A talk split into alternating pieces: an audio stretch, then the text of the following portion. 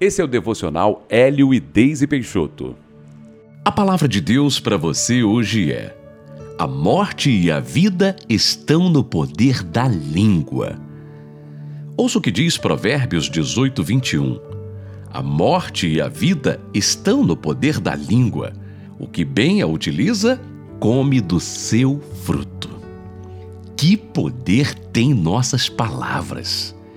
Se tivéssemos a dimensão real do que elas são capazes de causar, certamente pensaríamos muito mais vezes antes de falar.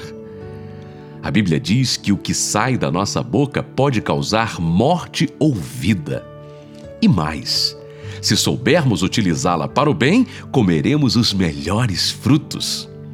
Mas e se a utilizarmos para o mal? No mundo natural, para colher um fruto, é preciso semear e aguardar o tempo de crescimento da árvore, não é mesmo?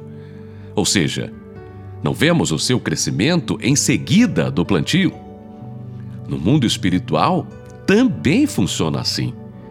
Muitas pessoas não têm o cuidado com as palavras que dizem porque não veem o resultado imediatamente, mas isso não quer dizer que elas não comerão os frutos que foram plantados. Nossa boca foi feita para ser a expressão do amor de Deus. Nos tornamos pessoas amargas se cultivamos o hábito de sempre criticar, falar mal, agredir com palavras, ofender reforçar os defeitos das pessoas.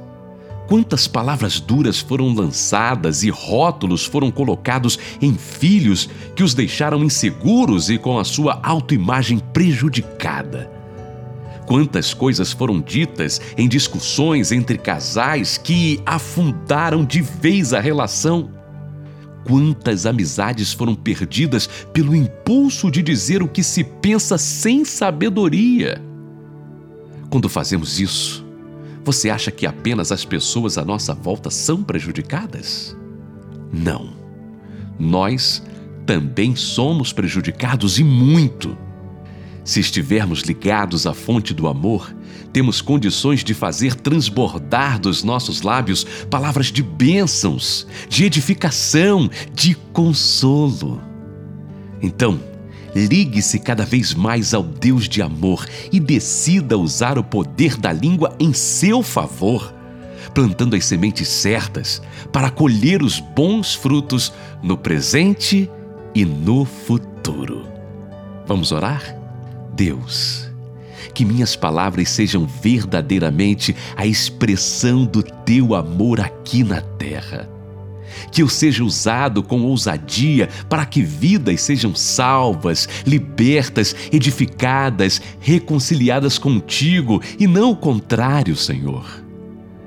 Eu quero que os meus lábios sejam instrumento de bênçãos e não de maldição, de vida e não de morte. Ajuda-me a ter o domínio próprio. Em nome de Jesus. Amém.